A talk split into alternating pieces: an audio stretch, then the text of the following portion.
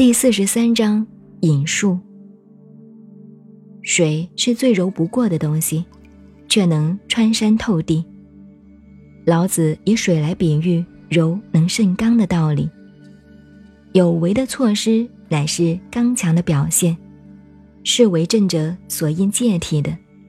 本章强调柔弱的作用与无为的效果。您好，我是静静找恩，微信公众号 FM 幺八八四八，谢谢您的收听，再见。